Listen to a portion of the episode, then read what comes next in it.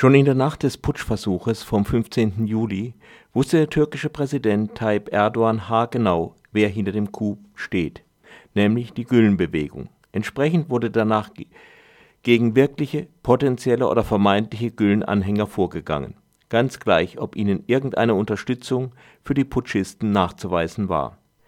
Nach den Zahlen von gestern wurden bisher 76.000 Personen aus dem öffentlichen Dienst entlassen, darunter fast 3.000 Richterinnen und Richter. Die Entlassungen in der Justiz gehen weiter und erfassen auch Staatsanwaltschaft und Rechnungshof. Derzeit befinden sich 5.171 Personen in Polizeigewahrsam und 16.899 in Untersuchungshaft. Innerhalb von Erdogans AK-Partei denkt man bereits über eine Amnestie nach, um die äh, Gefängnisse zu leeren, weil sie zu voll sind. Die Amnestie wird natürlich nicht Erdogan-Gegner erfassen. Es gibt konkrete Hinweise auf Folter. Ein zuckerkranker Lehrer starb in Polizeigewahrsam. Die Leiche wurde den Angehörigen nicht übergeben und soll auf einem Friedhof für Verräter begraben werden. Zur Abklärung ihrer Beziehungen zur Güllenbewegung wurde Mitarbeiterinnen des Gesundheitsministeriums ein Fragebogen mit fünf Fragen vorgelegt. Beantworten müssen Sie die Fragen: Haben Sie Geld auf der Asiabank angelegt oder nicht? Haben Sie eine der Schulen der Fethullah Gülen Terrorbewegung besucht? Die Schulen waren bis vor ein paar Tagen normale Privatschulen. Hatten Sie Zeitungen wie Saman oder Sesinte abonniert?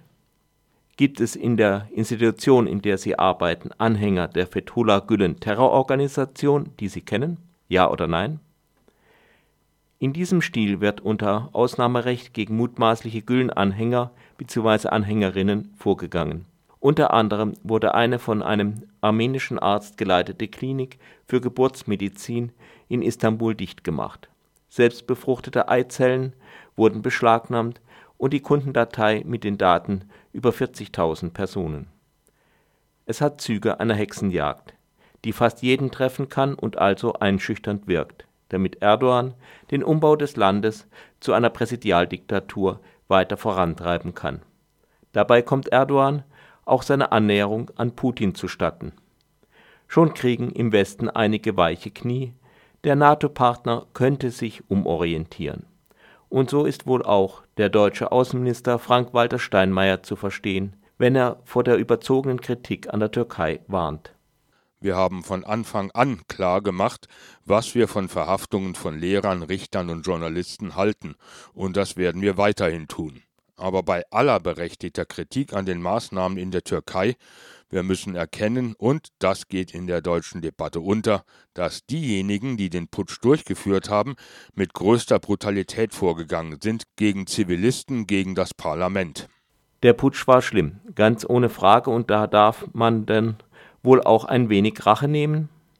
Verhaftungen von Lehrerinnen und Richterinnen, von Journalistinnen und Journalisten finden wir zwar nicht recht, aber Verständnis haben wir doch auch eine komische Auffassung von Recht und Menschenrecht, aber ansonsten sind wir ja immer gute Demokraten